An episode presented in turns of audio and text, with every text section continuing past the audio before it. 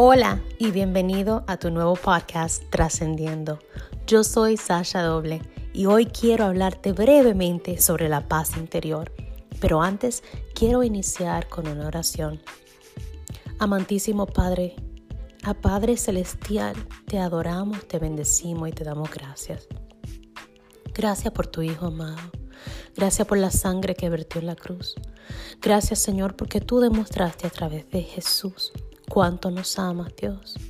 Gracias, Padre Santo, porque podemos hoy, Dios mío, abrir nuestros corazones, poner a un lado toda resistencia, venir contristo y humillado delante de ti y recibir la promesa de tu paz. Esa paz que sobrepasa todo entendimiento. Yo te doy gracias, Señor, porque solamente en ti podemos encontrar esa plenitud. Y gracias porque tú te acercas a los que se acercan a ti. Gracias porque tus promesas son sí y amén.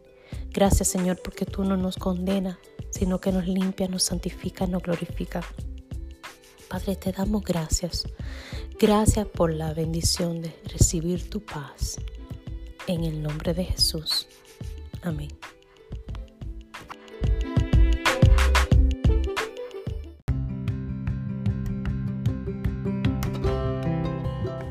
Este segmento ha sido traído a ti gracias a Tax Specialty LLC, tus agentes de confianza, preparadores de impuestos personales, familiares y profesionales.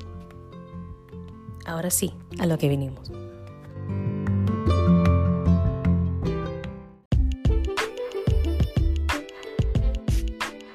Amiga, sé que vivimos en unos tiempos tan inciertos con tantas situaciones, ¿verdad?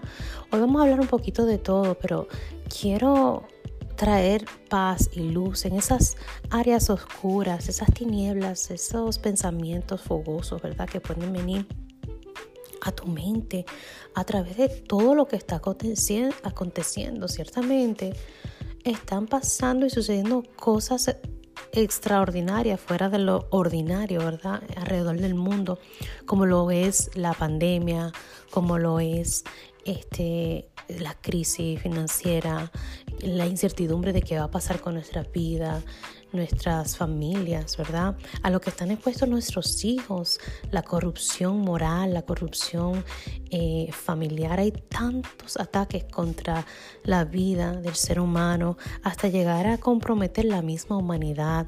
Pero yo quiero dejarte con estos cinco puntos claves, cinco tips para poder este, no solamente accesar la paz interior, sino ser consciente de ella y activarla constantemente.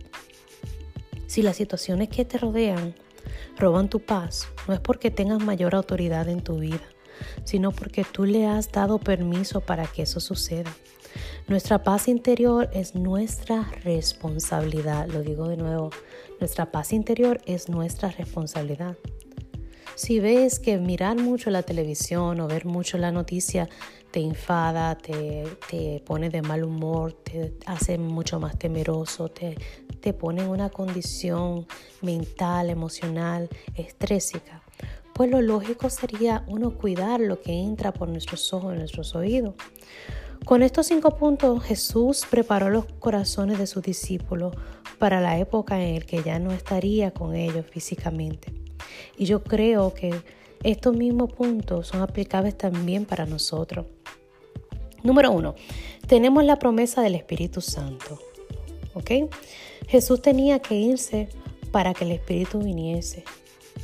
En esta mañana, orando en intercesión, tuve un momento tan hermoso en la presencia de Dios. Era simplemente reconociendo al Espíritu Santo. Mis lágrimas caían porque me recordaban, no estás sola, Dios nos dejó a su consolador y lo más hermoso es tener una relación con ese Espíritu Santo. Es, el, mismo Espíritu de Dios, compañero, guía. Oh, Dios mío, son tantas las funciones de ese Espíritu Santo y lo tenemos. Es la promesa de Dios para nosotros. Jesús tenía que irse para que el Espíritu Santo viniese. Ahora, no limites tu relación con el Espíritu Santo ya que es una persona y es una entidad de Dios. Está Dios el Creador, está Dios el Hijo y está Dios el Espíritu Santo. Así que recibe esa promesa de parte de Dios, un regalo que te dejó Jesús cuando se fue de esta tierra.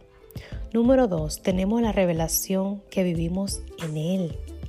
Cada uno de nosotros debe tener una revelación constante de que nuestra posición está en Cristo. Y por encima de vivir en este mundo, vivimos en Él. No olvide que la vida es Cristo, que estamos en Él, que las condiciones de este mundo son variables, que las circunstancias pueden cambiar en cualquier momento. Hoy estamos arriba, podemos estar mañana abajo. Hoy estamos abajo, mañana podemos estar arriba. Nada en este mundo es constante, pero vivir la vida en Cristo, escondida en Él, nos garantiza vida eterna. Número 3. Tenemos un patrón para vivir. Jesús nos llama a vivir conforme a su palabra y el Espíritu Santo, quien nos revela la verdad y nos la recuerda constantemente. Me gusta eh, describir el Espíritu Santo como no, como un policía o, alguien que da un ticket, no, no para regañar, sino como, como ese GPS que nos recalcula y nos dice, mira, esta es la verdad, Déjame recordarte constantemente. ¿Sabes lo que es no tener que vivir con la preocupación de que tengamos que tener todas las respuestas, hacer todo perfectamente, quitarnos esa carga de que tenemos que saberlo todo? Porque contamos con la asistencia. ¿Sabes lo que es la asistencia, un asistente? Dios te dejó ese regalo. El Espíritu Santo está ahí para recordar cada palabra que tú ingieres en tu alma, en tu espíritu, cada palabra que tú lees, ¿no te has fijado que pueden pasar días, meses, años? Y de momento viene a tu mente, a tu espíritu, esa palabra que conforta tu corazón, una palabra que leíste hace tiempo. El Espíritu Santo no solamente te ayuda a hacer memoria, sino que te guía al camino de verdad y de justicia. Número 4. Somos llamados a amar a Dios y amar a las personas. En esto se resume toda la ley. ¿No has conocido personas que religiosamente no salen de la iglesia y siempre están en, en acciones, proyectos, actividades eclesiásticas, pero muestran muy poco interés en las personas? Yo he conocido muchas, muchos cristianos que a la hora de uno necesitar un abrazo, una palabra de aliento, un cómo estás, un Dios te bendiga. No están disponibles ya que para ellos su agenda personal va por encima del amar a su prójimo como a sí mismo. También en ocasiones puede ser por la misma falta de amor propio. Pero toda la ley, todo se resume en amarás a Dios sobre todas las cosas y amarás a tu prójimo como a ti mismo. Por lo tanto, debes de amarte porque Dios te ama y debes de amar al prójimo porque Dios ama al prójimo. Ama lo que Dios ama y aborrece lo que Dios aborrece. Si se te hace difícil mostrarte amor, comienza con pedirle al Espíritu Santo cómo puedo amarme. Enséñame a amarme como tú me amas. Para luego dar de esa misma fuente, dar de ese mismo overflow, dar de esa misma abundancia a los demás. Y por último, número 5, Jesús nos dará paz. Él nunca prometió una vida libre de desafíos, problemas o tentaciones, sino que en vez tras vez nos recuerda en las escrituras que aún en medio de tribulaciones, adversidades, podemos encontrar paz en nuestro interior. ¿Qué te quiero decir con eso? Aún en medio de las pruebas, aún en medio de esta tormenta, aún en medio de la pandemia, aún en medio de tu divorcio, aún en medio de la crisis, aún en medio de la separación, aún en medio de los conflictos, puedes accesar, puedes tener paz. Encontrarás paz. ¿Dónde? ¿Afuera? No.